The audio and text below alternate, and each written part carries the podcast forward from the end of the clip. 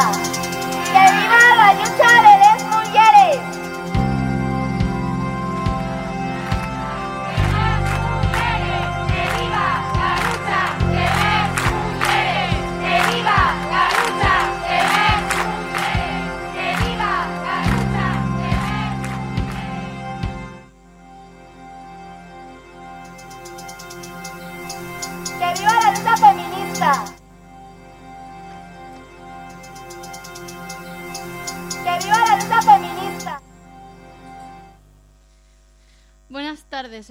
Buenas tardes, oyentas. Me llamo Yalga y esto es el Nieiru Las Rapiegas, un programa de feminismo radical asturiano, porque vamos a la raíz de la opresión que recae sobre nosotras.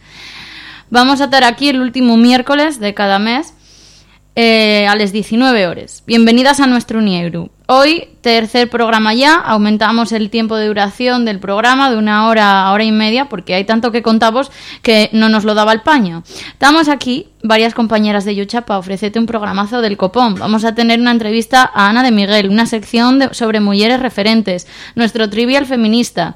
La sección en la sección de cine hablaremos con Andrea y Giovanna, que son las directoras de un corto prestosísimo sobre la menstruación. Eh, en el histeroscopio vamos a hablar del negocio de la ovodonación y además pondremos unos temazos de mujeres que sé que vos presten mil, ¿vale? Y todo esto aquí en Radio Crash, en el dial 105. Hidra, ¿qué es lo que nos vas a preguntar hoy?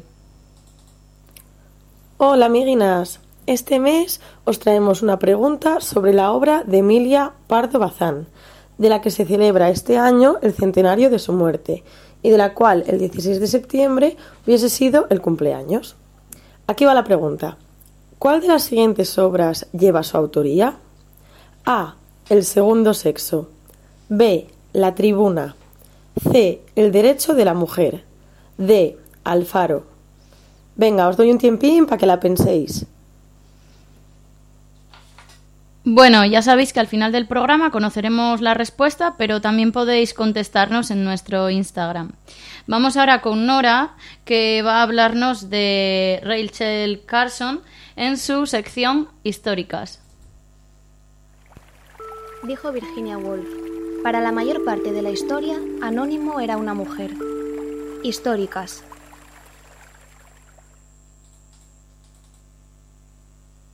Buenas,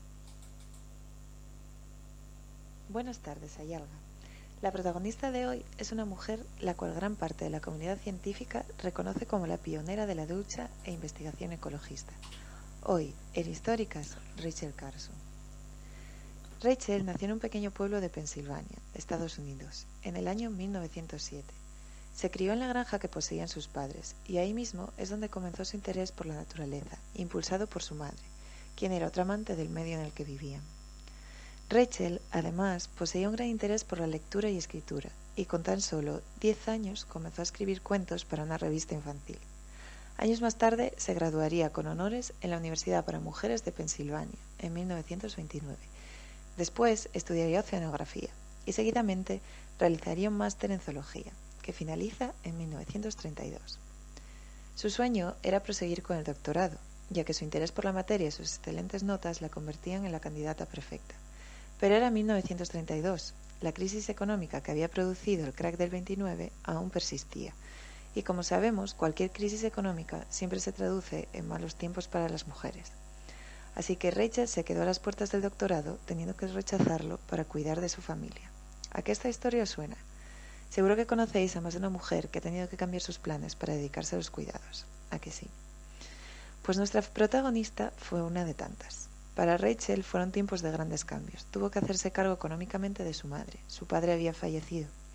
Y meses más tarde adoptó a sus sobrinas debido a la repentina muerte de su hermana. Para mantener económicamente a toda esta nueva familia, comenzó a dedicarse a la enseñanza, para más tarde comenzar con un contrato temporal, siendo la escritora de una pequeña sección para un programa de radio educativo del Departamento de Pesca de los Estados Unidos. El éxito de sus guiones fue tal que después de sus 52 programas le ofrecieron un puesto a jornada completa. Pero Rachel quería ir más allá, así que en 1936 se presentó al examen de la Administración para conseguir un puesto fijo dentro del Departamento de Pesca. ¿Y cuál fue el resultado? Os preguntaréis.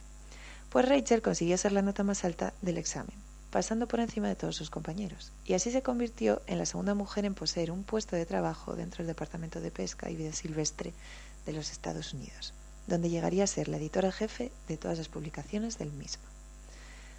Rachel se encontraría realizando este trabajo durante 15 años, el cual compaginaría con la escritura de varios libros sobre fauna acuática.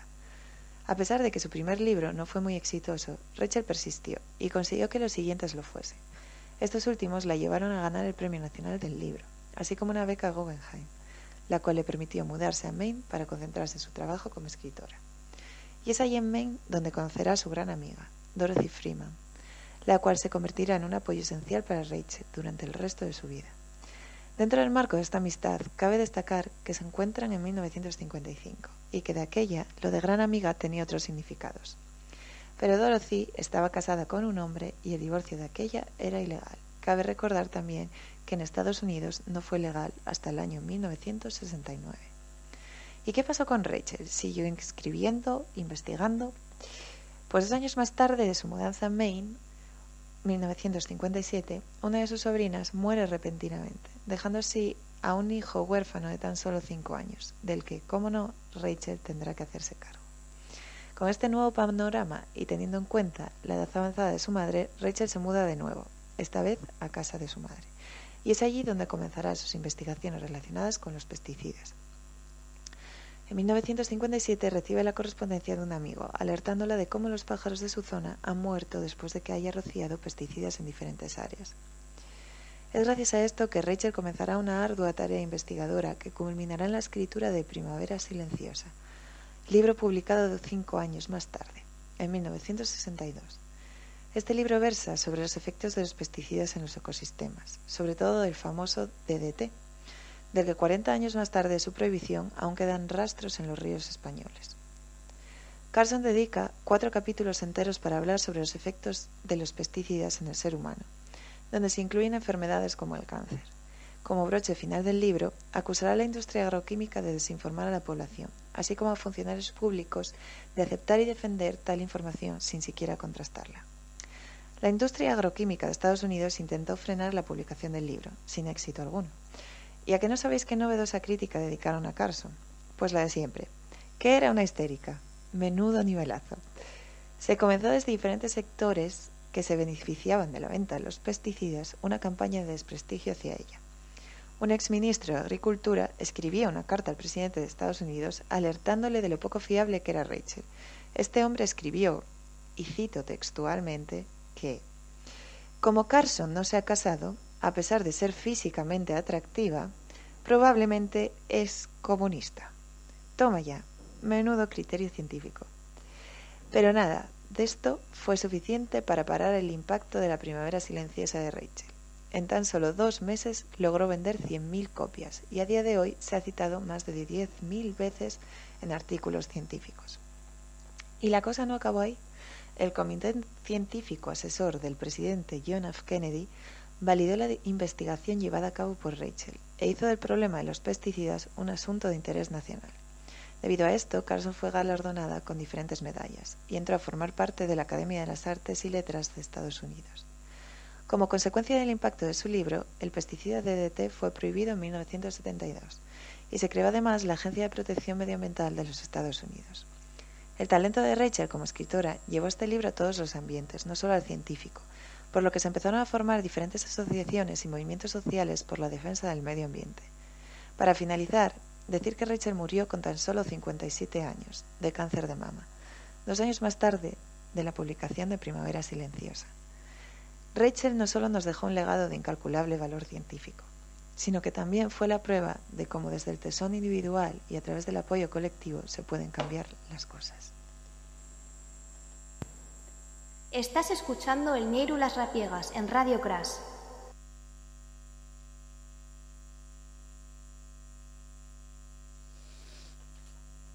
Vamos con el histeroscopio, que esta vez tratará sobre el negocio de la explotación reproductiva y en concreto sobre la donación de óvulos. Tengo conmigo a Agnes, así que bueno, abramos este melón, compañeras. Escribió Pizarnik. Has construido tu casa, has emplumado tus pájaros, has golpeado al viento con tus propios huesos, has terminado sola lo que nadie comenzó. El histeroscopio. Bueno, voy a comenzar yo hablando de, la normativa. Y es que las, la ley 14-2006, de 26 de, de mayo, sobre técnicas de reproducción asistida humana, eh, ya hablaba sobre la, la, gratuidad de las donaciones, ¿no? La donación nunca tendrá un carácter lucrativo o comercial. Pero mm, luego, posteriormente, en el Real Decreto Ley 9-2014 de 4 de julio, también en el artículo 3 se establece la gratuidad y el carácter no lucrativo, ¿no? De la donación de células y tejidos. Sin embargo, en el punto 3 se dice que los donantes vivos de células o tejidos podrán recibir una compensación de la institución responsable de la extracción, limitada estrictamente a cubrir los gastos inconvenientes derivados de su obtención, en concepto de dietas, restitución de ingresos económicos perdidos o similares. Además, el Real Decreto 42-2010 de 15 de enero eh, regula la Comisión Nacional de Reproducción Humana Comisión Nacional de Reproducción Humana Asistida. Entonces, la donación de gametos debería de ser gratuita. La compensación económica surge cuando aparece la norma de la donación de óvulos, porque claro, con la donación de espermatozoides ni se llega a plantear, porque es un proceso muchísimo más sencillo. La ley del 88 ya rechaza la remuneración, dejando a la comisión fijar las condiciones básicas de la gratuidad. ¿Pero qué pasaba? Que no había suficientes donaciones. Entonces eh, se empiezan a remunerar. ¿no? Entonces, la Comisión Nacional redacta un informe en el que establece que la compensación no vulnera la gratuidad. Actualmente se suelen pagar entre 900 y 1200 euros. Pero no, ellos no están comprando los óvulos, no. Luego, por otro lado, está el anonimato, y es que en otros países eh, las donantes eh, no son anónimas, bueno, aquí sí, y, claro, esto vulnera eh, el derecho a conocer el origen de, los niños nacidos de la ovodonación. La cuestión es que ver a las, criaturas como productos sería, o sea, sería al final la clave, ¿no? Porque eh, los óvulos serían la materia prima. Entonces es necesaria la deshumanización para poder construir este negocio de las clínicas de fertilidad. Aquí en Gijón y en Oviedo y hay un montón de, de ellas y se habla también de... Bueno, de que las donantes al final puedan ser compensadas estrictamente por las molestias físicas y los gastos de desplazamiento y laborales. O sea que molestias físicas va a haber. Y bueno, ya nos contará Agnes, nuestra médica, eh, cómo son estas, estos tratamientos médicos.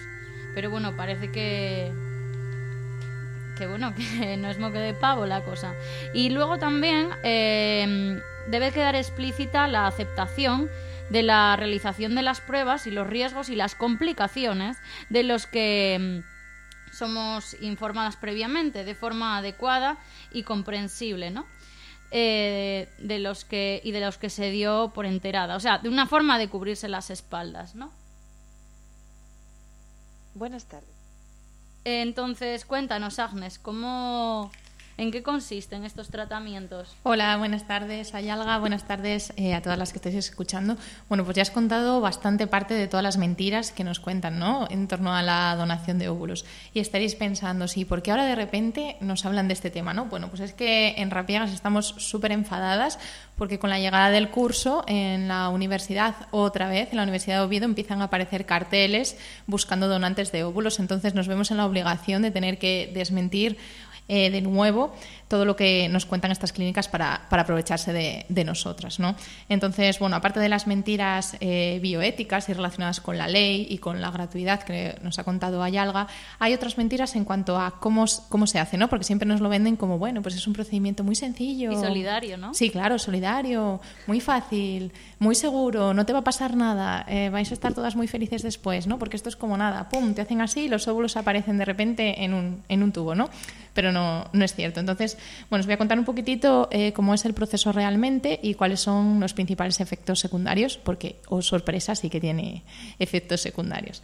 Entonces, el proceso eh, comienza valorando la idoneidad de los óvulos, ¿no? Porque eh, tienen que asegurarse, bueno, por la ley, de que no, pues no se van a transmitir enfermedades, etcétera. Entonces hay que hacerse una serie de analíticas, de exploraciones, a veces alguna prueba como alguna ecografía o alguna exploración ginecológica. Y todo esto, claro, pues eso, por el bien de los óvulos. No es que se estén preocupando por nuestra salud como mujeres, ¿no? De hecho, nos lo venden así muchas veces en plan, bueno, de paso llévate una revisión gratuita, como si fueras un coche, ¿no? Porque, bueno, esto está bien recordarlo, no hace falta hacer revisiones ginecológicas anuales, chicas. No es necesario. Lo único que se recomienda para mujeres sanas en edad fértil como prevención de revisión ginecológica es hacer una citología cada tres años o hacerte un virus del papiloma cada cinco años. Y esto, por suerte, en nuestro país lo cubre eh, la Seguridad Social. Vas a tu médica de cabecera eh, y te lo harán ahí, o la matrona, o en algunos lugares te mandarán a ginecología, pero bueno, con planificación familiar está cubierto por la Seguridad Social. No hace falta que estas clínicas tan amables vengan a hacer nada por nuestra, por nuestra salud ginecológica. ¿no?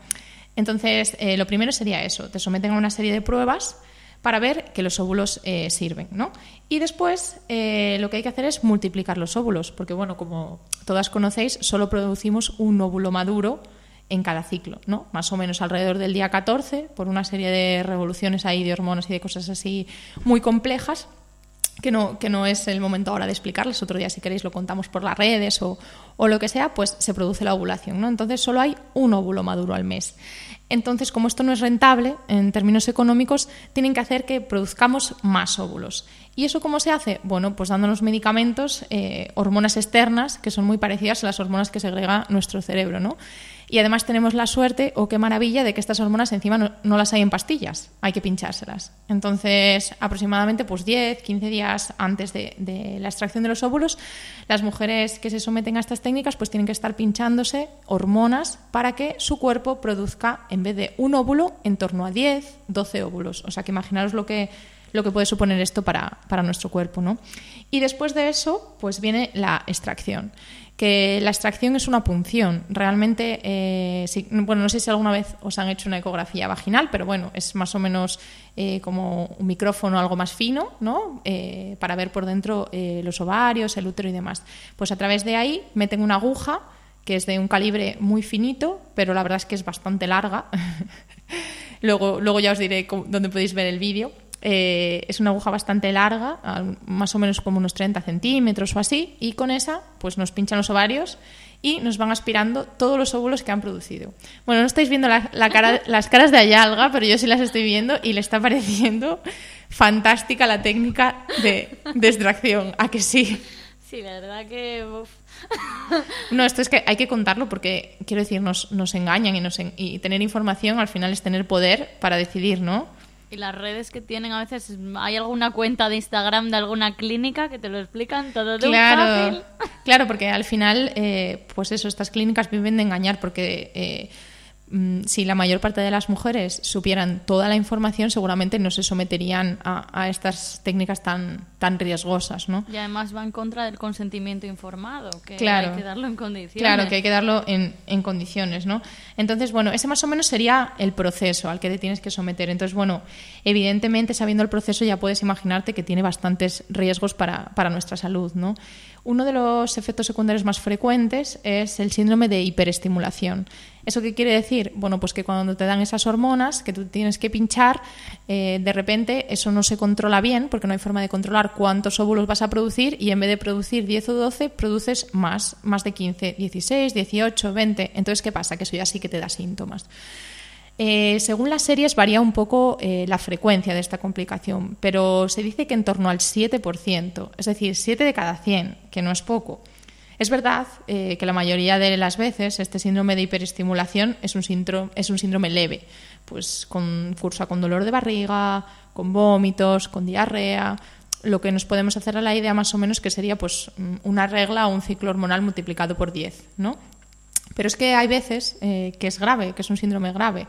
El Ministerio de Sanidad en su web de la Comisión Nacional de, Reproducción Humana Asistida dice que son graves menos del 2%, que bueno, es una cifra nada despreciable, pero es que hay otros estudios que dicen que incluso puede llegar al 5% de las mujeres que se someten a este tipo de, estimulación. Y en estos casos graves, ¿qué te puede pasar? Bueno, pues hemorragias, eh, que tengas un fallo en el hígado o en el riñón, que tengas trombos a distintos niveles, que tengas que ingresar en el hospital o incluso el fallecimiento. Eh, hay un estudio eh, de, una universidad de México, eh, porque, de una asociación mexicana de medicina, porque aquí casi no tenemos estudios en España, que habla de que la mortalidad se calcula que es en torno a una de cada 50.000, una de 450.000 mujeres que, dicho así, parece que es una mortalidad que es baja y realmente es baja. A ver, comparado con otros procedimientos médicos, es una mortalidad baja, pero los procedimientos médicos te salvan la vida o te ayudan a algo, ¿no? Esto es una mortalidad muy, muy alta para un procedimiento absolutamente innecesario que no te produce absolutamente ningún beneficio a ti, más que, bueno, claro, el beneficio económico que muchas veces es por lo que las mujeres nos vemos obligadas a tener que... Claro, por eso pagan dinero. Claro, claro, claro, porque si no, ¿quién, solo por altruismo, eh, ¿quién se iba a someter a, todos estos riesgos, incluso de poder morir? No es frecuente, pero puede pasar. Otros riesgos, por ejemplo, no solo el, de, el, derivado de la hiperestimulación, pues el riesgo de la sedación, que te ponen para hacerte la punción. Te ponen fármacos y, bueno, pues los fármacos te pueden dar efectos secundarios, te pueden producir una reacción alérgica, también los derivados de la propia punción, pues al lado de la zona que se punciona, de los ovarios y de la vagina, pues tenemos la vejiga, tenemos el útero, tenemos el intestino. Entonces, bueno, es una complicación que, que es posible. También siempre que entramos en una cavidad cerrada del cuerpo podemos llevar gérmenes y podemos producir una infección dentro de la barriga y obviamente pues bueno todo lo que sea puncionar pues tiene riesgo de sangrado entonces algunos sangrados se controlan fácilmente pues eh, poniendo antibióticos ingresando unos días pero otros no entonces bueno son complicaciones eh, de la propia técnica que, que, hay que tener en cuenta y bueno, no sé si has escuchado, eh, hay algo que también parece que se quiere a veces relacionar con el cáncer, con, con, el cáncer de ovario, con la menopausia, ¿no? Sí. Entonces, realmente yo he estado buscando estudios y la mala noticia es que no los hay. O sea, no hay estudios fiables en los que te digan. Que no interesa, ¿no? Claro, claro. Entonces, ¿por qué no hay estudios? Porque eh, España es el, segundo país eh, que más eh, turismo de este tipo reproductivo tiene, de los más, de los que más se hacen este tipo de técnicas del mundo, después de Estados Unidos. ¿Por qué no tenemos estudios aquí? ¿A quién no le interesa que esto se estudie, no? Porque tampoco hay estudios que digan que no está claramente relacionado. Hay algún estudio, sí que los hay, pero son pequeños, eh, eh, no suficientes como para tener una, evidencia científica. ¿no? Entonces, nada, si queréis saber eh, algo más de todo esto, justo esta semana hicimos una charla con las compañeras de Voces Violetas de la Universidad de Sevilla, que nos invitaron a Rapiegas a, hablar sobre este tema y en breves pues las la tendremos colgada por las, por las redes sociales, ¿no? Pues sí, la verdad que yo ayer me quedé con ganas de oírla porque no, no, pude, no pude verla y tal, así que ahí estaré. Y luego, pues estuve, encontré un artículo que se llama La donación anónima de óvulos en Europa, los problemas sobre el discurso de donar vida, de Noelia Igareda, y os cito aquí una cosa que dice que me gusta un poco, que es que el altruismo también se cuestiona cuando solo mujeres de una posición económica y social más desfavorecida son quienes se convierten en donantes. Mientras tanto, y los datos eh, mientras tanto y dados los altos costes económicos de los tratamientos de fertilidad del sector privado solo las mujeres de clase social alta y con elevados ingresos económicos pueden costearse esos tratamientos y ciclos de, de donación. Así que bueno, con esto tendríamos ya pues los con esto y con los vientres de alquiler, pues nada, el cuento de la criada de Margaret Atwood no sale. Sí, sí, totalmente, totalmente. Y mira, eh, en relación a eso que estabas comentando, para despedirme, eh, os leo un párrafo de un artículo eh, de preguntas sobre la reproducción asistida de una revista de medicina de familia que se publicó el año pasado, en 2020, este artículo, y que habla eso sobre la mercantilización de la vida sexual y reproductiva de las mujeres. Y dicen, en 2015, Apple y Facebook sorprendieron con la noticia de que habían decidido financiar la congelación de ovocitos de sus mejores talentos femeninos para retrasar la, la maternidad. O gracias, Apple y Facebook. Y aunque la mayoría de los medios se congratularon con esta iniciativa, el mensaje, la verdad, que transmite es muy amargo. Por un lado, eh, refuerza la teoría de que la maternidad es incompatible con el rendimiento y con la promoción profesional. Y lo hace como si fuera algo insalvable, ¿no? Con, de otras medidas. Y por otro lado, nos encasilla aún más en el binomio mujer-madre, como si la maternidad fuera obligatoria por ser mujer. Y es que en nuestra moderna sociedad, pues aún impera el reduccionismo medieval de la mujer a su función reproductiva que, favorece su control. Como un elemento de, de poder. Seguimos sacralizando, por un lado, la maternidad como un hito fundamental instintivo y obligado en la vida de la mujer y recomendando que se reproduzca antes de que se le pase el arroz y por otro lado ponemos todos los impedimentos posibles haciendo incompatible la maternidad y la crianza con el desarrollo intelectual y laboral. Así que propiciamos el aumento de la media edad de la maternidad y con eso pues después paz y gloria para las técnicas de reproducción asistida. Así que con esto me despido es lo que hemos podido ver, como siempre, con el histeroscopio. Ahora nos toca seguir informándonos para decidir sobre nuestro cuerpo. Adiós. Pues muchas gracias. Ahora vamos a ir con la sección de... de esto que suena de fondo es Sister de Ángel Olsen y vamos a ir con la sección de actualidad. Y comienza con la siguiente cifra, 62. Y es que 62 son los feminicidios que han tenido lugar en España desde que comenzó el año. Seis de ellos han ocurrido en septiembre. El día 3 de este mes hubo dos feminicidios, uno en Cataluña y otro en Valencia, ambos de, hijos a sus madres, ambos con arma blanca. El 14 de este mes, Zuita Bouchira de 38 mm, años, en Alicante, fue degollada por su marido mientras sus tres hijos estaban en el colegio. Al poco de asesinarla se suicida, tirándose desde un puente que atraviesa el río Amadoiro. Vuelvo a preguntar, como ya hice en otras ocasiones, ¿qué respuesta penal cabe al ¿Qué respuesta penal cabe imponer a alguien que se suicida tras cometer el crimen? Elius Puniendi pierde su valor su sentido, por lo que ninguna condena sirve para que cierto porcentaje de los maltratadores decida no matar a su víctima. Parece que nada les frena. ¿Qué hacemos para luchar contra esta lacra? El día 16, Mónica Marcos fue asesinada en Galicia por su pareja con un cuchillo. Este huyó y se encuentra en paradero desconocido. La policía lo está buscando. Ya tenía antecedentes por violencia de género en otras relaciones. Estos son los hechos y la conclusión es obvia, ¿no? Hay que parar al terrorismo machista. Los dos jóvenes encarcelados por una violación múltiple vuelven a Portugal, titulaba la Nueva España. La audiencia entiende que debido al arraigo familiar, personal y laboral no hay riesgo de fuga, el carecer de antecedentes penales, practicar una actividad laboral retribuida y tener un domicilio conocido en compañía de sus padres han sido los motivos que han pesado en el Tribunal de la Audiencia Provincial para conceder la libertad bajo fianza a los dos jóvenes portugueses encarcelados desde finales de julio, investigados por un presunto delito de agresión sexual cometido contra dos mujeres de 22 y 23 años en la pensión del barrio del Carmen. Vamos, que eran hijos sanos del patriarcado y eso la audiencia pues le parece muy bien. Y bueno, hay que decir que el sábado 25 hicimos una concentración por la abolición de toda forma de explotación sexual a las 12 del mediodía en la Plaza Mayor de Gijón. Tuvo éxito, fuimos unas 60 personas y varios colectivos comunistas y feministas de Asturias. En la lectura del manifiesto exigíamos una ley abolicionista que criminaliza el putero y que penalice la, la compraventa de servicios sexuales o de violaciones más bien. Ayuda psicosocial y sanitaria, integración laboral para las víctimas de la explotación sexual y rentas para aquellas que quieran dejar la prostitución, que aquellas que quieran dejar la prostitución no se queden sin ingresos.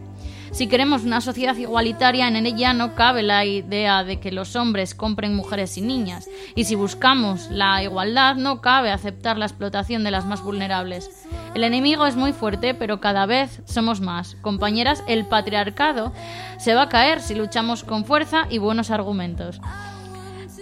Y es que eh, la trata es el mecanismo de abastecimiento de la prostitución porque no hay tantas mujeres que quieran ser prostitutas voluntariamente para cubrir toda la demanda que hay. La ministra de Justicia, Pilar Job, ha asegurado que, según los datos de Naciones Unidas, España es el primer país europeo de consumo en prostitución. ¿Por qué será? Pues porque la prostitución se ha normalizado, se considera una forma de ocio más, de turismo sexual, eh, y este además aumenta. El consentimiento no se compra, que son violaciones pagadas. En la concentración también guardamos un minuto de silencio por las víctimas de la explotación sexual. Y es que este año, ya en enero, habían asesinado a Florina Gagos y a Oichane Pujanza, dos mujeres en situación de prostitución. Sus cuerpos. Em, sus cuerpos aparecen en, en cunetas nadie pregunta por ellas, a nadie le importan. Ellas son la cifra negra de la violencia machista. No sabemos cuántas han asesinado por rebelarse ante su proxeneta, por intentar huir, porque al putero le gustaba el BDSM y se le fue de las manos. Por eso luchamos por ellas, por las que no pudieron estar en la Plaza Mayor en Gijón con nosotras. Y también para que ninguna niña ni mujer sea víctima de esta violencia que genera la industria de la vagina. Libro de Sheila Jeffries, que recomiendo, por cierto. La prostitución en el corazón del capitalismo eh, de Rosa Cobo es otro libro por el que comenzar a entender todo esto. Y ahora nos vamos a ir con la entrevista a la filósofa Ana de Miguel.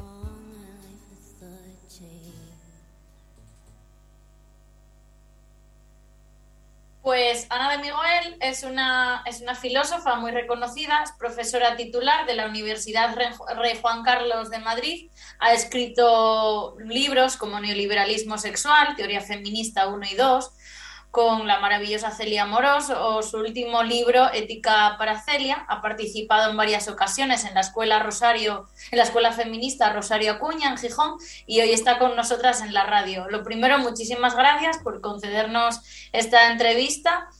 Eh, y bueno, en Rapiegas la, las miramos un montón. A mí sus artículos me, han sido de gran ayuda para realizar bueno, pues el trabajo fin de grado y el de fin de máster que se basaron en el estudio de la explotación sexual.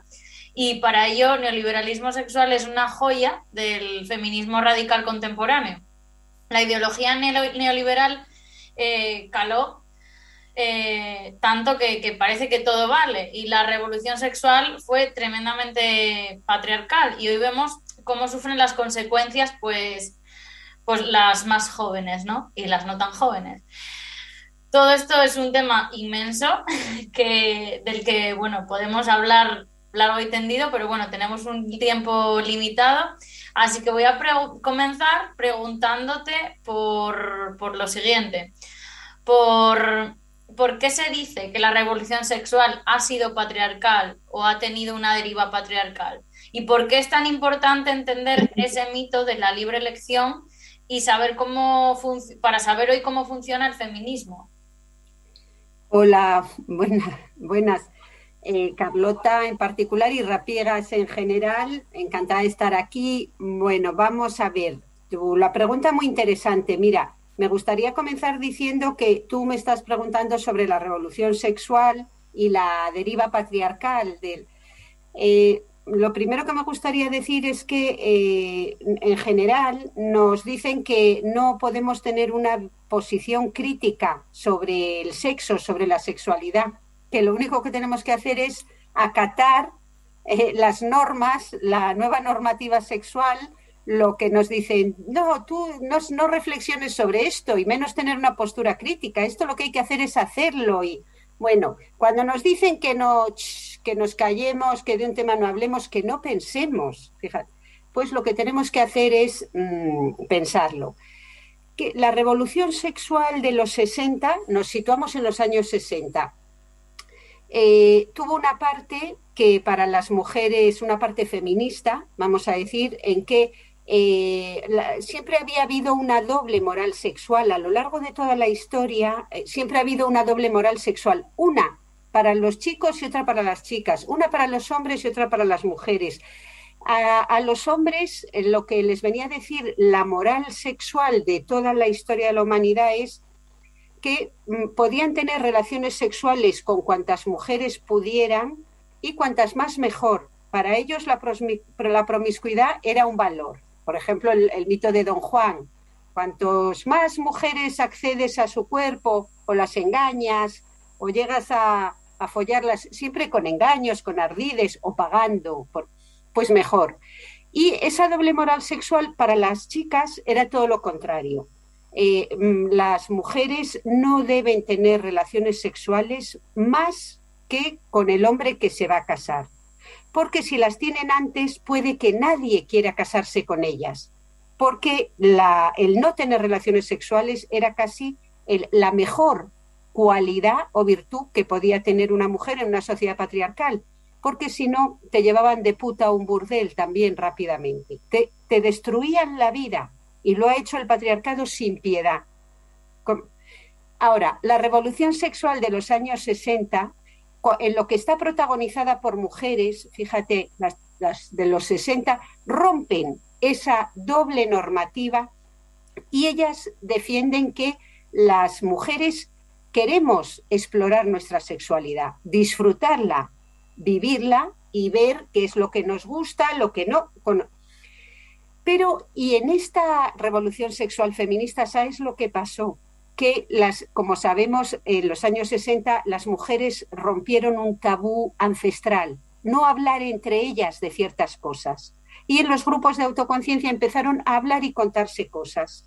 Y, de lo que más les interesaba hablar era de sexo, pero ¿qué pusieron de relieve? La insatisfacción sexual que experimentaban en las relaciones con los compañeros jóvenes, maridos, porque se casaban muy pronto en esa época, se atrevieron a decir lo que estaba prohibido decir, que no tenían placer con la penetración, mayormente que a veces no se enteraban de nada. No es que ellas no quisieran tener relaciones sexuales, es que se quedaban totalmente insatisfechas con ellas.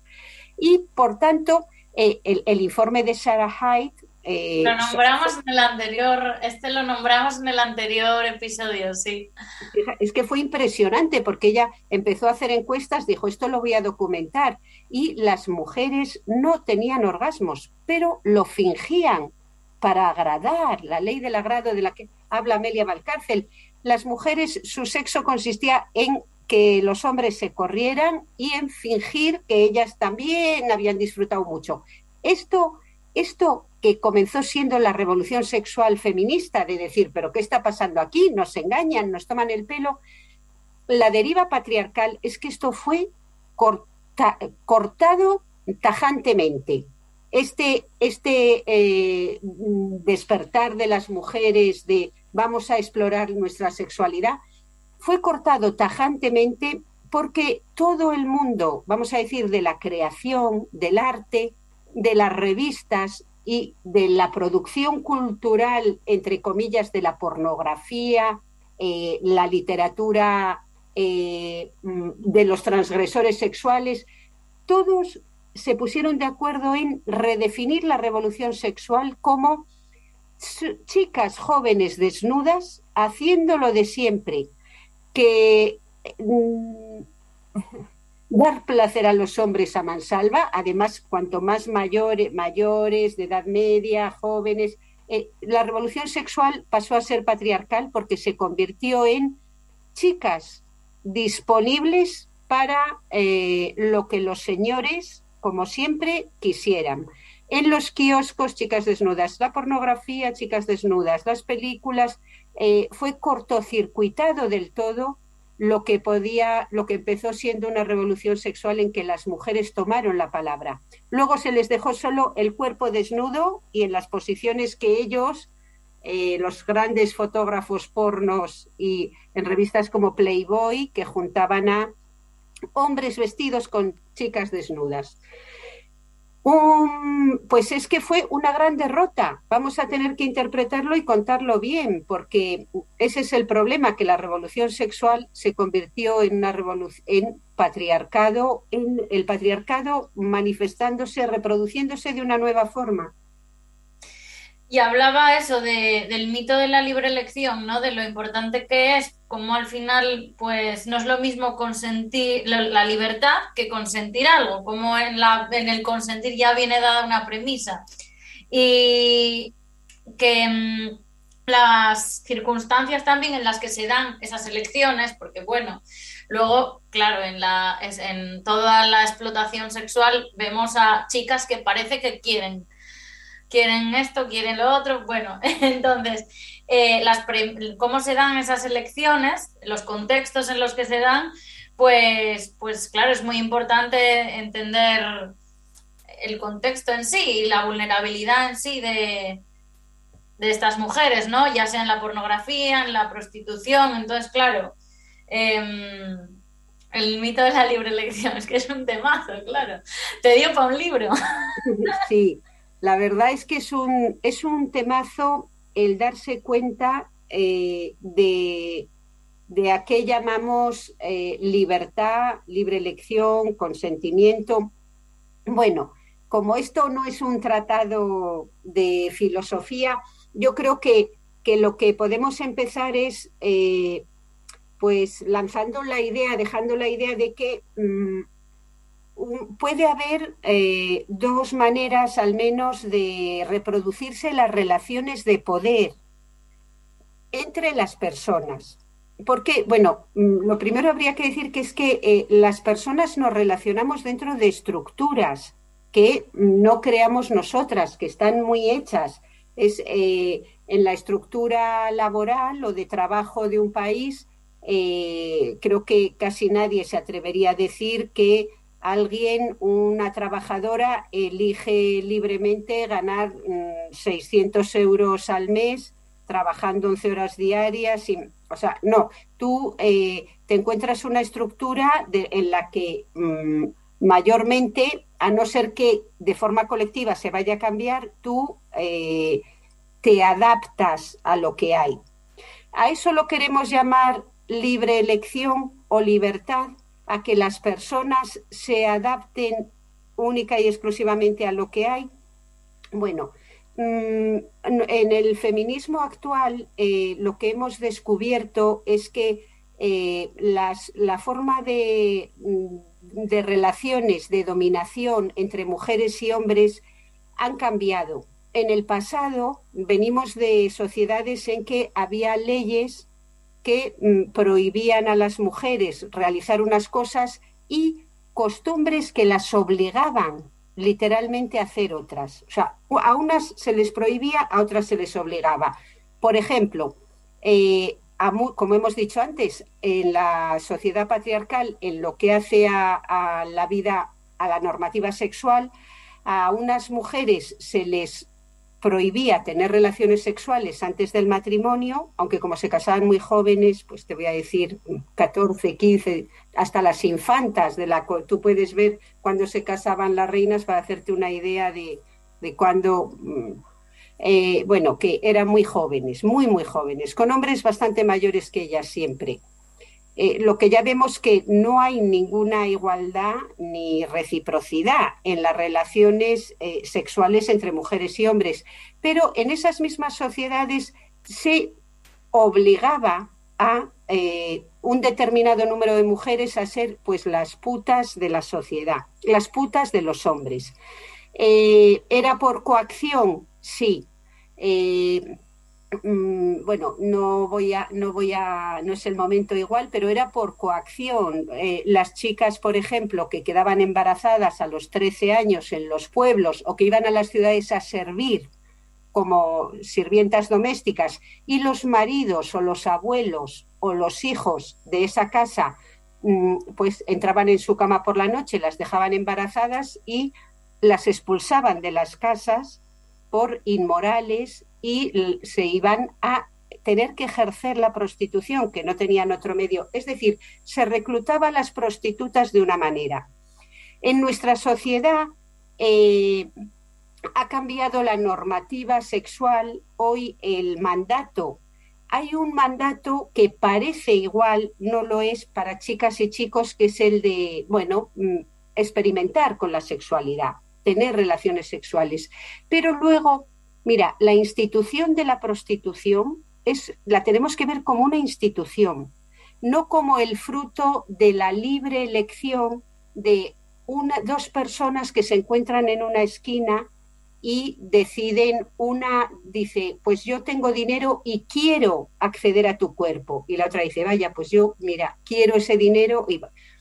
Es que si tratamos de entender cómo funciona la sociedad, cómo funcionamos las mujeres y los hombres y cómo nos relacionamos por medio del concepto de libre elección, no comprendemos nada. En última instancia, eh, por supuesto que parece que todo se ajusta a que es que yo elijo eh, mm, querer acceder al cuerpo de mujeres, pero ¿por qué son siempre chicos los que quieren ir de putas y por qué son siempre chicas las prostituidas? ¿No falla ahí algo? Eh, ¿Es que ellos no tienen libertad para ser putos o ellas no tienen libertad para querer acceder al cuerpo de los chicos, pero con dinero, con dinero. Mm, e, en el momento en que vemos que hay una estructura que lo que hace es que ofrecer cuerpos de chicas a un dinero y que los chicos son amaestrados, son entrenados para ir a ese mercado. ven, hombre, ven, que yo te voy a enseñar. Eh, bueno, quiero decir que no podemos entender nada de la sociedad si tratamos de entenderlo como que la sociedad es el producto de las libres elecciones de millones de personas. Es falso, la sociedad no funciona así. Mm. Y, sin embargo, hoy el problema que encontramos, y lo tenemos que desvelar y criticar, es que para justificar todo tipo de instituciones injustas y desiguales, para, para justificar la explotación de becarias y becarios, no solo la prostitución, sino para justificar un mundo desigual, se nos está diciendo, ah, pues si no lo quieres, no lo hagas. Eh, si quiere, la que quiera que lo haga, el que quiere que lo haga, pero así están los jóvenes, siendo literalmente explotados. Eh, bueno, pues creo que, que la idea básica es decir que mm, no funciona de acuerdo con la libre elección una, nuestra sociedad ni de la de hace 15 siglos. Es todo un sistema, claro. Además, luego, pues vemos cómo el porno funciona como una escuela, eh, como por ejemplo, eh, cada vez hay más chicas que consumen porno, no igual en la misma cantidad que los chicos, pero claro, esto tiene unas consecuencias en la sexualidad de las chicas, obviamente. Y luego al final, pues se crean fenómenos como OnlyFans, ¿no?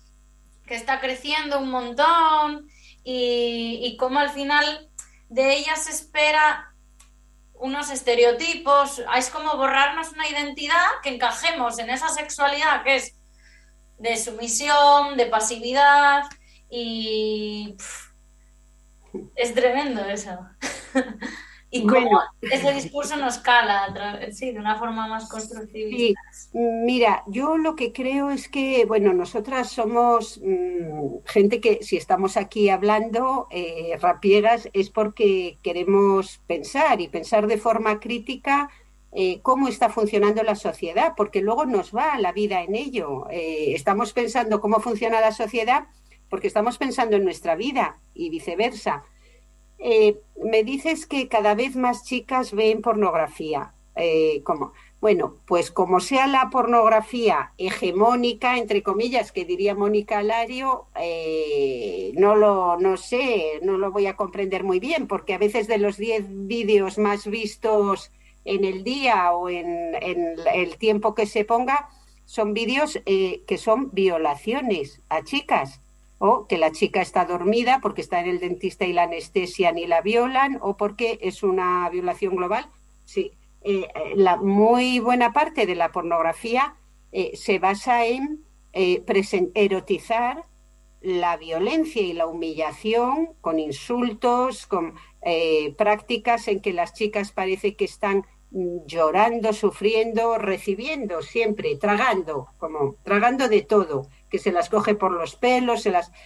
Eh, si esto es lo que están viendo las chicas, pues ya me dirás qué consecuencias va a tener en la sexualidad. Pero te voy a decir una cosa, mira, eh, a mí me da mucha pena, la verdad, la, sociedad, o sea, la, sexualidad de las más jóvenes, la verdad. Es que pena, yo creo que es una rabia profunda, porque no les pueden. Mira, el patriarcado es un sistema que se basa en tomar el pelo a las mujeres. Tomarnos el pelo, pero de una manera eh, tremenda. Eh, se nos mandaba a las casas a planchar, a fregar, a y luego se hacía la apología del ama de casa. Y es que ellas quieren hacerlo, si es que les gusta, si es que ellas son las que quieren casarse y tener hijos y cuidar. Y vale, ahora que las mujeres han podido elegir, entre comillas, pero sí han podido, eh, mm, en ahí claramente, bueno, es que no, no, no se llama elegir porque hoy la presión es a que todas tenemos que estudiar y tener un trabajo, pero eh, vamos a ver, eh, hoy la, la, pornografía nos manda el mensaje claro de que mm, satisfacer sexualmente los deseos y las fantasías de los chicos es nuestra sexualidad. Entonces, bueno, pues eh, las chicas están siendo su pelo tomado, porque a mí mm, esto habría que estudiarlo, es que hay que estudiarlo, por eso me dicen que siguen fingiendo tener orgasmos. ¿Cómo? Si esto es cierto, si luego quita el, la pornografía que ven, si, si es cierto que luego en la cama eh, siguen fingiendo que tienen un placer que no tienen, mm, creo que no, no habría cambiado nada. Las consecuencias son que de una u otra manera siguen sin cambiar las cosas.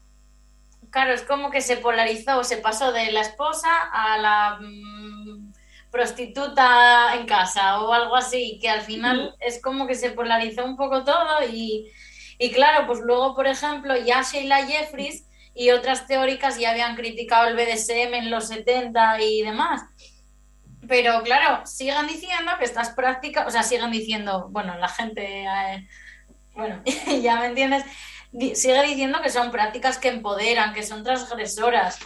Eh, entonces, es decir, parece que, que, que el feminismo se puso de moda, todo es feminista, todo vale, y al final, pues, muy pocas tienen, muy pocas personas tienen claro pues lo que es implica el feminismo, la teoría feminista, la genealogía y, y jolín, la coherencia.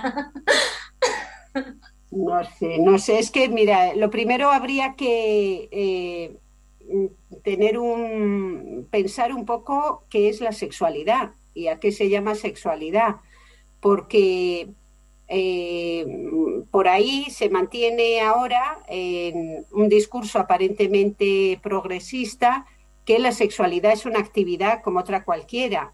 Mm, Vamos a ver, yo no estoy de acuerdo. Yo no pienso que, por todo lo que llevo pensando, no pienso que la sexualidad sea una actividad como otra cualquiera. Eh, pienso que, por ejemplo, las madres y los padres no follamos a nuestros hijos ni erotizamos nuestra relación con ellos. Y yo no erotizo la relación con mis estudiantes, ni se me ocurre, ni con nadie 30 o 40 años más joven que yo, porque pienso que no es una relación como otra cualquiera. Eh, no, no lo, pero tenemos que pensar entonces qué es para pero estas personas, dicho esto, estas personas que defienden que tener relaciones sadomasoquistas, es decir, dar tú con un látigo a alguien o recibir los latigazos que te empodera, que te, que te a ver, ¿qué es empoderar? ¿Qué, te empodera? Que, que la sexualidad empodera o sea, creí que la sexualidad era algo relacionado con el placer. Mm, Claro, es que es- eh, no sé, eh, eh, que es que son unas palabras tan vacías, unos discursos tan vacíos que aparentemente se dice algo y si empiezas a hacer preguntas, pues no se dice nada. Me empodera. A ver, vamos a ver. ¿Qué te- eh, otra cosa es que las relaciones sexuales están mm, articuladas como relaciones de poder. Cuando un señor de 80 años, de 70, de 60 o de 20 eh, saca el dinero de la cartera y a una joven asiática que no sabe ni nuestro idioma eh, le saca el dinero y tiene, porque hay una institución que se lo permite, la capacidad ese señor de 50 o 60 años o 40 de meterse en el cuerpo de esa chica para si luego de ahí se, luego se sube el calzoncillo, el pantalón y sale muy empoderado. ¿Qué, qué empoderamiento? Es que él acaba de mm, tener una relación basada en la desigualdad y el abuso. Por- y resulta que eso le empodera, bueno, como a otros les empodera abusar de sus estudiantes en clase o de sus familiares si es el que gana el dinero. Vamos a ver, eh, que el abuso, que abusar de los demás empodera, es algo que desgraciadamente lo conocemos por prácticas eh, desde el patio del colegio hasta eh, nuestra sociedad neoliberal capitalista. Hay gente a la que le empodera luego en, en otra escala atacar países enteros, eh, despedir a... Pero ese tipo de empoderamiento nos da asco y nos repugna. Entonces, eh, me gustaría que me explicaran mejor qué quieren decir esta gente que dice que las relaciones sexuales sadomasoquistas les empoderan, porque también se ve que a otros les empodera tirar misiles o con- por ahí y a otros pegar una paliza a un chico que está tirado en el suelo. Pero si les empodera, nosotros pensamos ponerles límites, la ley. Claro. No, es que luego, por ejemplo, estas relaciones de BDSM tienen unas consecuencias a veces que de repente, uy, un homicidio. no, es que, uy, se le fue la mano. Pero bueno, yo al final pienso que a veces detrás un, de... chico, un chico tatuado con la palabra maricón en el culo. Pues Ya. la ley. Total. Y entonces a veces lo que pienso es que mm, detrás de, de esta- estos debates, tanto en la- el tema de la prostitución, vientres de alquiler, mm, muchas de, bueno, el tema queer, a veces pienso que lo que está detrás em, es que se manipuló y se tergiversó el concepto de la libertad. Eh, y ese concepto es como un concepto de libertad falsa, el que hay ahora, así como neoliberal, posmoderna, patriarcal, que se opone en contraposición a la igualdad, por ejemplo, ¿no? Se ve en el prosex barra mm, abolicionismo. Entonces veo que, que esta lucha por estos dos valores está separándonos y debilitando el propio movimiento y demás, ¿no? Em, también, por ejemplo, en los vientres de alquiler, los padres hablan de su libertad de ser padres y cosas así. Entonces, al final, quienes nos oponemos a la explotación sexual y, y reproductiva, lo hacemos por una búsqueda de, de una igualdad de, de derechos, ¿no? Eh, de todas. Y unos derechos, pues, eh, que salvaguarden pues la integridad física, la vida, no una libertad basada en unos deseos, en fin, más o menos individualistas. Entonces, claro, a mí me preocupa mucho eso, esta lucha entre estos dos conceptos, porque claro, parte son, no son iguales, no es una libertad la buena, sino que es una libertad, mm, pues eso, ¿no? Eh, manipulada, falsa, eh, que es como muy, que sirve para manipular al final a la gente y que entonces, ¿cómo solventamos esta lucha de estos dos conceptos? Porque Y bueno, eh, tienes mucha razón. Hay un, conflicto entre dos, mm, eh, dos valores, porque un valor es la igualdad y otro valor es la libertad. Yo la verdad es que no veo mucho tal conflicto. Yo pienso que, eh, mm, bueno, mm, dos cosas claras. La igualdad eh, es, es igualdad ontológica. La igualdad por la que luchamos ha luchado toda la humanidad desde tiempos inmemoriales es por sostener que todas las personas eh, somos de una u otra manera igualmente valiosas. Eh, venimos de sociedades en las que había esclavos y esclavas, sociedades esclavistas en que se consideraba, y lo podía considerar Aristóteles con toda normalidad, porque era la sociedad en la que vivía inmerso, el, que la esclavitud era una institución eh, razonable, pues que cumplía su función social, claro. Él no era un esclavo. Eh, mm, la igualdad, eh, su primer sentido es sostener que todas las vidas eh, todas las personas valemos lo mismo y tenemos derecho, por tanto, a desarrollar un proyecto de vida. Ahora, y para que eso se dé, eh, han luchado millones de personas por la igualdad civil, la igualdad política, eh, la igualdad de mm, poder acceder a un trabajo asalariado, un techo que nos cobije, igualdad para luego que poder tener un proyecto de vida. A ese proyecto de vida lo llamamos que yo pueda elegir mi vida, qué voy a hacer, quién soy yo, ir buscándome a mí misma. Por eso la libertad es algo muy valioso, entendido como el tener un proyecto de vida en el que yo, bueno, pues pueda dar sentido a mi vida. Pero mira, ojo, como eso es algo tan valioso, la libertad, aunque hemos visto que sin igualdad no hay las condiciones para tenerla.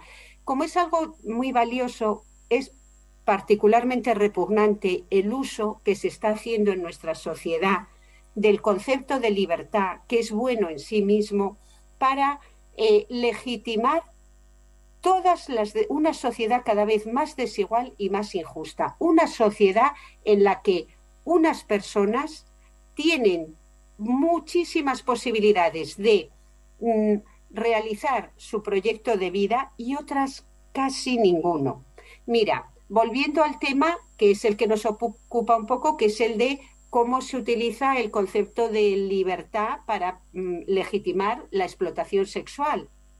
Hoy hay muchas personas que lo único que tienen en esta vida es su cuerpo, personas que llegan a España, a nuestro país, casi nadando, cruzando, inmigrantes ilegales, entre comillas, lo único que traen es su cuerpo. No veo, me imagino, una pesadilla peor que una sociedad que les dice mm, que solo traéis un cuerpo, traedlo, que lo vamos a mercantilizar. Esas personas que dicen, no tengo nada, soy un ser humano. No, no, tienes un cuerpo y me interesa. Te voy a meter en un burdel porque ese cuerpo puede generar eh, mm, plusvalías si vienes eh, como prostituta. Trae ese cuerpo que puedes gestar eh, niños y niñas para personas que tengan el dinero suficiente y la determinación y la voluntad de usar tu cuerpo. Es decir, y a esto lo llaman libertad prostituta solo la que quiera, mm, cuerpo gestante solo la que quiera. Se utiliza la libertad para que personas que no tienen nada, nada, nada más que su cuerpo, que llegan a nado y no tienen nada, en nombre de la libertad se les ponga su cuerpo a como si fuera una mercancía más que empiece a, generar beneficios. Eh, en fin, no, en nombre de la libertad. No, no, claro, eh, totalmente. Pues mm, es que aquí estamos luchando contra todo eso. Varias compañeras eh, ya leyeron tu libro y les pareció fantástico y muy necesario para las jóvenes y no tan jóvenes. Y el feminismo conlleva una ética y es que, como al principio decía, pues claro, no todo vale. Eh, entonces parece, como también decías tú, que es de mal gusto, ¿no? Hablar de moral o de ética en, la sexualidad, por ejemplo, se nos tacha también de puritanas si lo hacemos. Entonces, ¿por qué no se puede al final dejar la ética de lado? Que parece obvio, pero la gente a veces no lo tiene tan claro y las que decimos estas cosas pues nos critican un poco. Y... Bueno, nos critican un poco mucho, pero mira, a las mujeres siempre nos quieren mandar. Tú, tú no molestes. nos dicen, tú no molestes, anda, no molestes, calla, calla y traga. Este es el, chiste sexual por excelencia. Traga, abre la boca y, calla, que eh, usa la boca para dar placer a los demás, no para hablar, ni para interpelar, ni para preguntar. Eh, la ética, mm, la ética nos, nos hace pensar en quiénes somos, en cómo queremos vivir la vida, también, por tanto, en cómo queremos vivir la sexualidad. Y eso parece que no interesa que digamos que pensemos en cómo queremos vivir la sexualidad. Nos dicen, entonces que nos tenemos que callar, por ejemplo, ante el tema de la manada. Hay unos chicos mayores, ya bastante mayores, que se lo mm, cogen a una chica mucho más joven que ella, abusones entre cinco y mayores, y la violan. Y nos dicen que no hablemos de perdón, de ética, ni de valores morales porque hay sexo por el medio, a ver si eh, deshacen este cacao mental que tienen. Siempre que nos, hay, nos juntamos varias personas, puede haber relaciones de poder y de abuso. Y en las relaciones sexuales generalmente nos juntamos varias personas y por tanto puede haber, y de hecho ha habido a lo largo de toda la historia, relaciones de abuso. La violación es una relación repugnante en que unas personas, hombres, para más señas, eh, disfrutan enormemente y llegan a correrse y a tener un orgasmo viendo la cara de petrificada por el horror, por el asco, por el miedo de una joven o, no ven nada porque está inconsciente y borracha. Anda, eh, y nos dicen que no hablemos de moral si hay sexo por el medio, pues entonces no podríamos ni criticar la violación. Siempre nos han dicho, callad, callad, callad y venga, a fregar. Pues no, hijos, vamos a... Y hijas, hijas, que nos lo dicen también mucho, eh, mujeres hasta en nombre del feminismo y de la libertad, que nos callemos y no pensemos. Eso nos dicen en nombre de la libertad, que nos callemos la boca. Pues muchas gracias por, por estar aquí con, con, nosotras en nuestro podcast.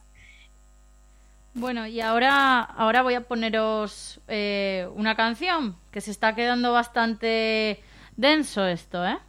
Esto es la otra de la otra. Una cantautora española feminista que ya tocó alguna vez en Gijón.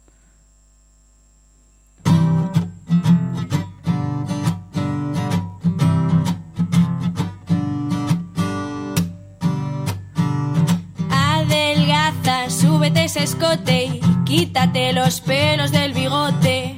Pero si a dónde vas es al centro social, no te arregles que eso queda muy patriarcal. Que eso queda muy patriarcal. Sé muy delicada, sé muy femenina, no grites tan alto que estás hecha una histérica. Y si en asambleas no te sientes igual, no te enfades ni te pongas tan radical. Que eso es exagerar. Y entre tanta basura, ¿dónde queda mi libertad? Me partí en mil pedazos y este mundo no me deja volverlos a juntar. Me levanté para no volver a ser la otra. El defecto de un modelo de normal mediocridad. Levántate para no volver a ser el otro. El que usaba sus propias cadenas para dominar. El que usaba sus propias cadenas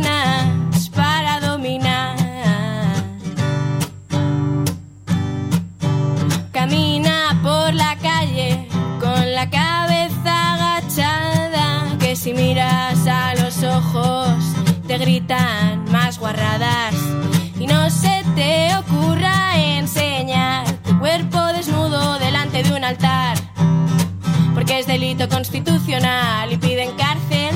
No muestres lo que sientes, no seas tan pesada, no te las des de dura, no seas puta, no seas guarra. Debemos ser pacientes y astutas, hay que saber callar y tragar, y tragar, y tragar, y tragar hasta explotar, hasta explotar. Y entre tanta basura, donde queda mi libertad? Me partí en mil pedazos y este mundo no me deja volverlos a juntar. Me levanté para no volver a ser la otra. El defecto de un modelo de normal mediocridad. Levántate para no volver a ser el otro, el que usaba sus propias cadenas. Propias cadenas para dominar. Bueno, ¿os gustó la canción? Vamos a ir ahora con la sección de cultura, esta vez sobre cine. Dijo Papusa. Yo canto como mi madre pasaba penurias. Cultura. Nuestro ciclo menstrual comenzó el pasado mes de abril, durante la pandemia del 2020. Muchas ideas estaban siendo maduradas en nuestro ovario, pero una de ellas comenzó a destacar. Mujeres que sangran.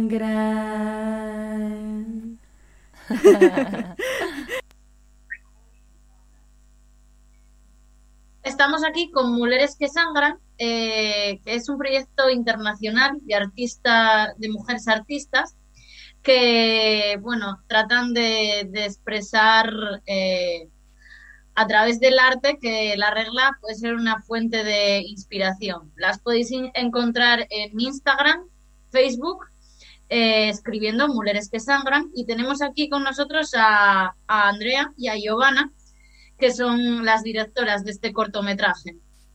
Eh, ¿Qué tal? ¿Cómo surge esta idea?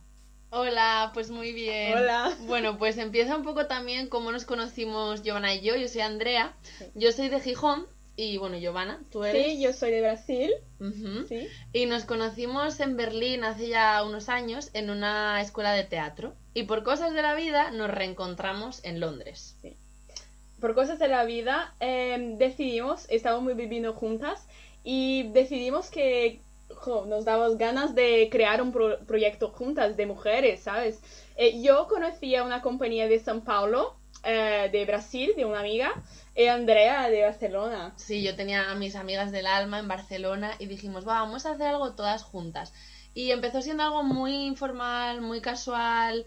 eh, nunca pensábamos que se iba a convertir en lo que se convirtió, pero fue como creciendo y, y dijimos, ¿de qué lo queremos hacer? De algo que nos una a todas como mujeres. ¿Por qué no lo hacemos de la menstruación? Venga, vale. Vamos a hacerlo de la menstruación, porque vivimos en una sociedad capitalista que nos obliga a suprimir la menstruación. Y nosotras lo que queremos es abrazarla, tampoco romantizarla, pero abrazarla y decir, mira, a mí me pasa esto, yo voy a hablar de esto. Y, y lo vas a escuchar. Y, te va, y si te incomoda, pues lo siento.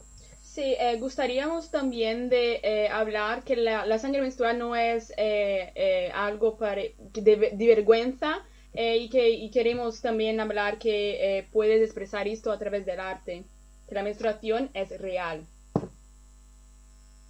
Y así surge la idea, un poco eso de, de, bueno, de decir, ¿y de qué lo hacemos? Pues de la menstruación. Y vamos a hacerlo de ello porque es un tema del que no se habla, que es un tabú, es un tema incómodo y al final es un tema súper bello que nunca habíamos asociado al arte prácticamente. Y es como, ¿por qué? ¿Por qué yo no puedo hablar de algo que a mí me pasa?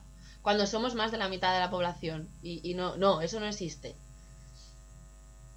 A mí la verdad que, que el corto yo lo vi y, y me encantó. Y bueno, no solo a mí, sino que también quedasteis finalistas en el festival Lift of Global Network First Time Filmmaker, Filmmaker Sessions en marzo de este año. También fuisteis nom- nominadas como mejor cortometraje femenino por mujeres en Thessaloniki en el Free Short Festival. Y también estáis en la, en la sección oficial de 18, 18 Plus Short Film 2021. Así que bueno, veo que no paráis.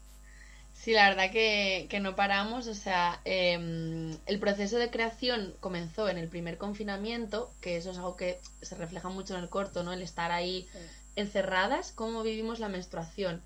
Em, se acabó de producir, yo creo que más o menos en junio, ¿no? Del Sí. 2020. Es decir, todos los vídeos de todas las mujeres ya estaban en junio.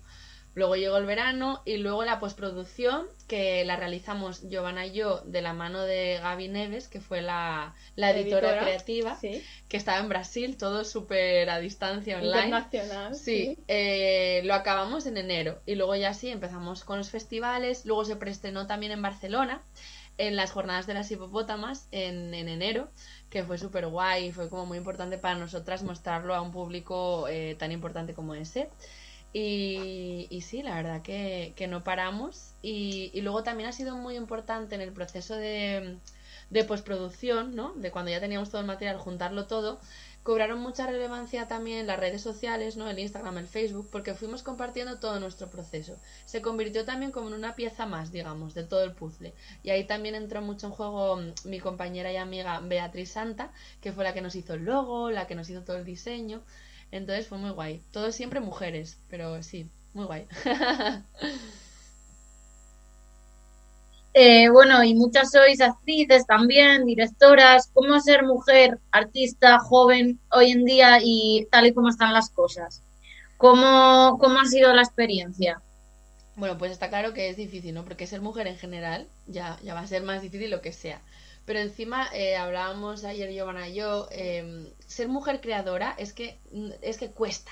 Porque la mujer siempre es asistente de dirección, ayudante de no sé qué, ayudante de tal, y es como, no, hay mujeres que son, muchas, son creadoras de su propio proyecto y hay que empezar a poder ver esto, ¿no? Y dejar de intentar ver la figura de un hombre, lo típico que están en una sala varias personas y el hombre ya deduce que, bueno, que la mujer no va a ser la directora, la creadora. Y sí, nosotras nos dimos cuenta a través de este proyecto que sí que somos directoras y somos creadoras, ¿no?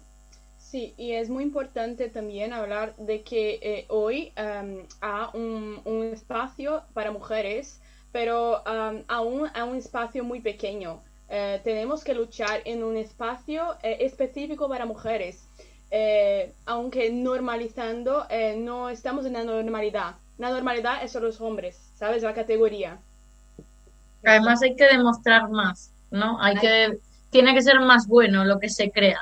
Efectivamente, sí. hay que siempre estar demostrando, estar por encima de lo que decía ella, ¿no? Es, es un espacio muy pequeño, entonces eso, eso, siempre hay como, yo qué sé, dos directoras, dos cómicas, en, en un grupo de sí. muchos directores, de muchos cómicos, sí. por ejemplo. Siempre es como muy difícil. Eh, entonces eso, hay mucha falta de representación, no hay voces femeninas, pero no porque no las haya, sino porque no se les da visibilidad, porque bueno, no interesa, porque no interesa, nunca interesa, ¿no? Y, y nosotras queríamos mucho tratar nuestras experiencias cíclicas como mujeres, porque al final cuando muchas veces vemos la menstruación, ¿no? En la ficción, en las películas, la mayor parte de las veces va a estar bajo una mirada patriarcal, una mirada masculina, que ve la menstruación como hay que asco, o si hay menstruación igual no, no puede haber sexo, por ejemplo, o mucha sangre, cuando es que eso ni es real ni es nada. Entonces nos apetecía un poco tratar este tema, ¿no? Pues, y entonces ya veo que encima crear durante la pandemia, como ya ibais contando, y a distancia, claro, tiene que ser ya todavía añade un plus de complejidad, ¿no? Entonces, ¿cómo fue el proceso, tanto técnico como artístico? Eh, bueno, hubo eh, varias fases en el proceso de creación, eh, siempre de forma colectiva, aunque cuidado por nosotras. intentamos que mujeres que no se conocían trabajasen juntas intercambiando sus visiones mediante diferentes tipos de arte, como, como saben, las imágenes, pinturas, textos, movimientos. Sí, tuvo como muchas fases y como bien decías, bueno, tuvo que ser online porque claro, estábamos algunas en Brasil, en San Paulo, en Brasil, en Reino Unido, en España, eh, en diferentes partes además. Y fue bastante jaleo el organizarse en cuanto a la franja horaria, porque claro, en Brasil es totalmente diferente.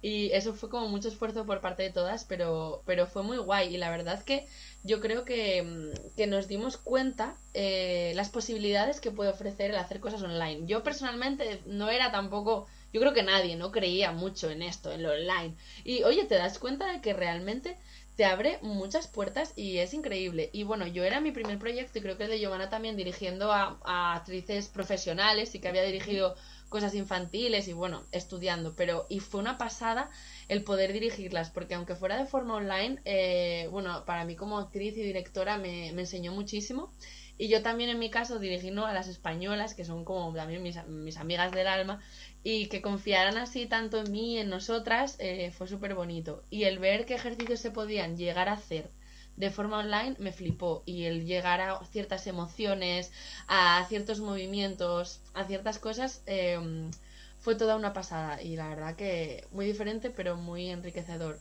Es verdad que echabas de menos decir, cuando lo acabamos y lo compartimos con todas, decíamos, joder, ojalá estar las 12 en una sala, vernos, tocarnos, olerlos, porque hay gente que yo nunca conocí y creo que, bueno, Giovanna tampoco, hay personas que no conocemos personalmente, pero es como si nos conociéramos, ¿no? Y no sé para ti como directora también eh, cómo fue. Sí, eh, para mí también como directora fue, eh, este proyecto me dio mucha, em, mucha fuerza, ¿sabes? Que me, me, hice acreditar em, más en mi trabajo. Sí, nos dimos cuenta que al final em, de pensar a crear hay un paso, ¿no? Es verdad que hay unos límites en nuestros medios, pero al final todo, mm, nosotras tenemos un móvil, tenemos unas ideas y tenemos una voz y nos pusimos. Y, fue, bueno, fue, fue una pasada. Pues vaya maravilla. Me encanta, me encanta, me encanta. Eh, yo además como soy conocida amiga de algunas de las actrices y tal, pues fui viendo el proyecto, cómo iban haciendo y la verdad que me ya tenía muy buena pinta desde el principio. Y, para ti que, que una, ahora te hago una pregunta, que tú que ibas siguiendo las redes y tal, ¿no? Luego al ver el corto, eh, te, ¿te parecía que tenía concordancia? ¿Te pareció muy diferente? ¿Era lo que esperabas? ¿No? Sí, hombre, yo mm, la verdad que igual poner tanto contenido en redes, claro, luego ves el corte y dices, claro, o sea, no, a ver, claro, sorprende menos al ver el corto porque están mucho en redes, pero claro, es que es un proyecto artístico, no es un corto que se hace y ya está, y queda ahí, sino que es todo el desarrollo. Claro. Y luego que mucha gente, la mayoría tampoco no, sigue tanto en redes, porque bueno, puedes seguir alguna vez, pero claro, casi nadie ve todo, todo, todo, entonces cuando ve el corto, si quiere saber más, pues puede ir a las redes y ya lo sabe todo. y, y luego entrando en el contenido, ¿por qué la menstruación, la sangre menstrual siempre fue muy estigmatizada, denostada y luego en algunas culturas, bueno, hasta nos encerraban, decían cosas absurdas de, bueno, estos mitos, ¿no? Que hay sobre la, la regla. Eh, así que bueno, supongo que aprendisteis muchísimo, ¿no? Sobre la, la, sobre vuestros cuerpos y la menstruación, vuestro ciclo en sí, que es diferente en todas y bueno.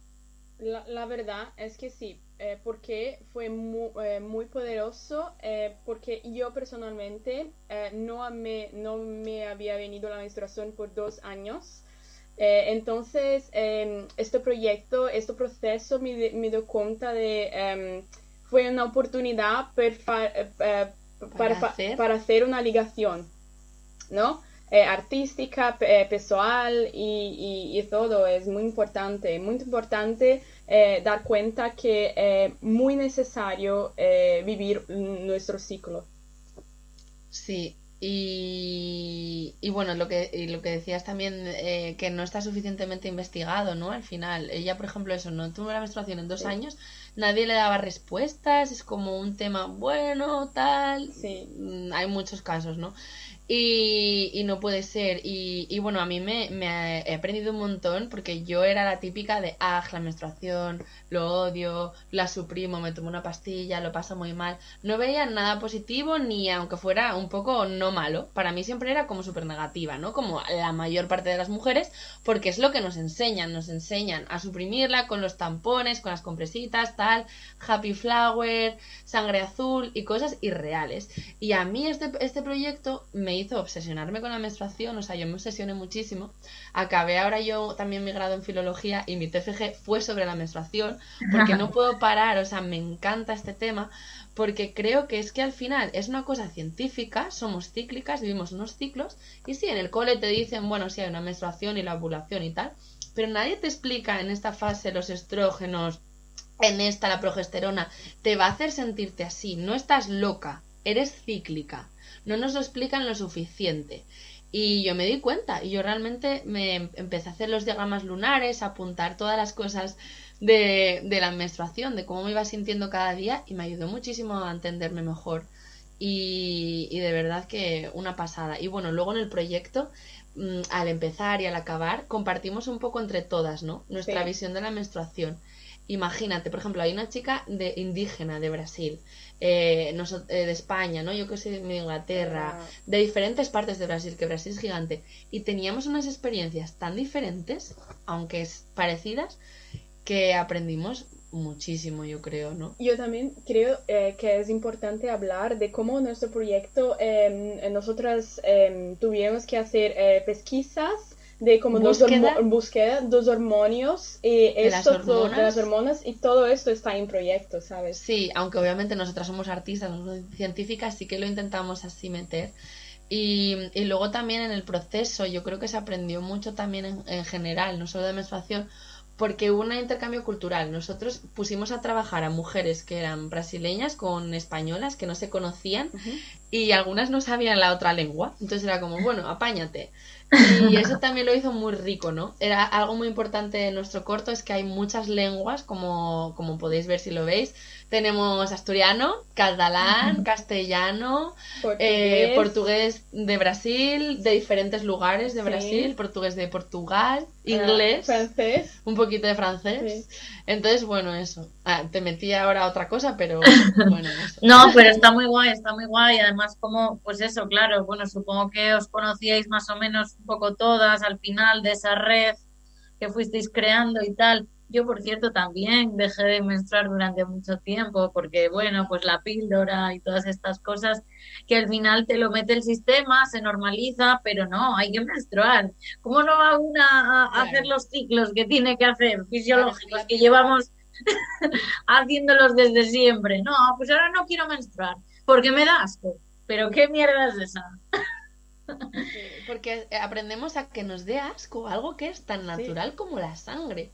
O sea, yo desde el confinamiento empecé a hacer sangrado libre, la copa menstrual, y aprendes a apreciar tu sangre y, oye, pues es mía, no pasa nada. Bueno, esta fue la sección de cine y mm, ahora vamos a ver la respuesta de, del trivial. A ver si acertasteis. Bueno, ya tenemos la respuesta. En efecto, es la B, La Tribuna. Esta obra de ficción, publicada en 1882, fue considerada la primera novela naturalista española.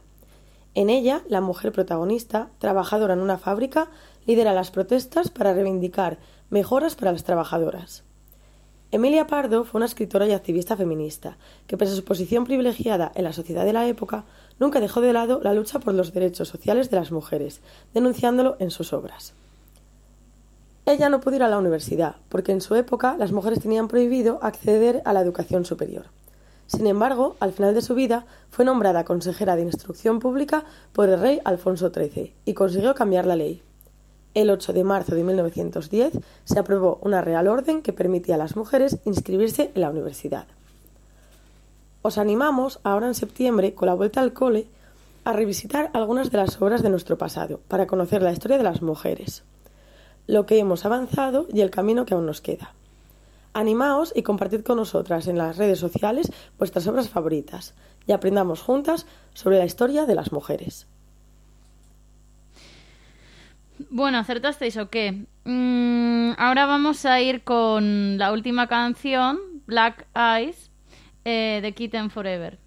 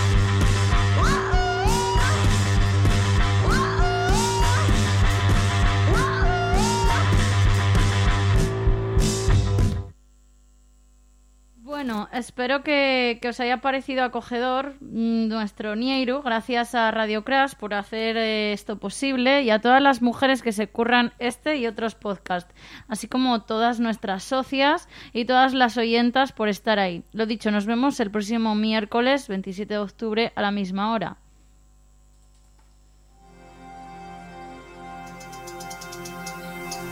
¡Que viva la lucha feminista!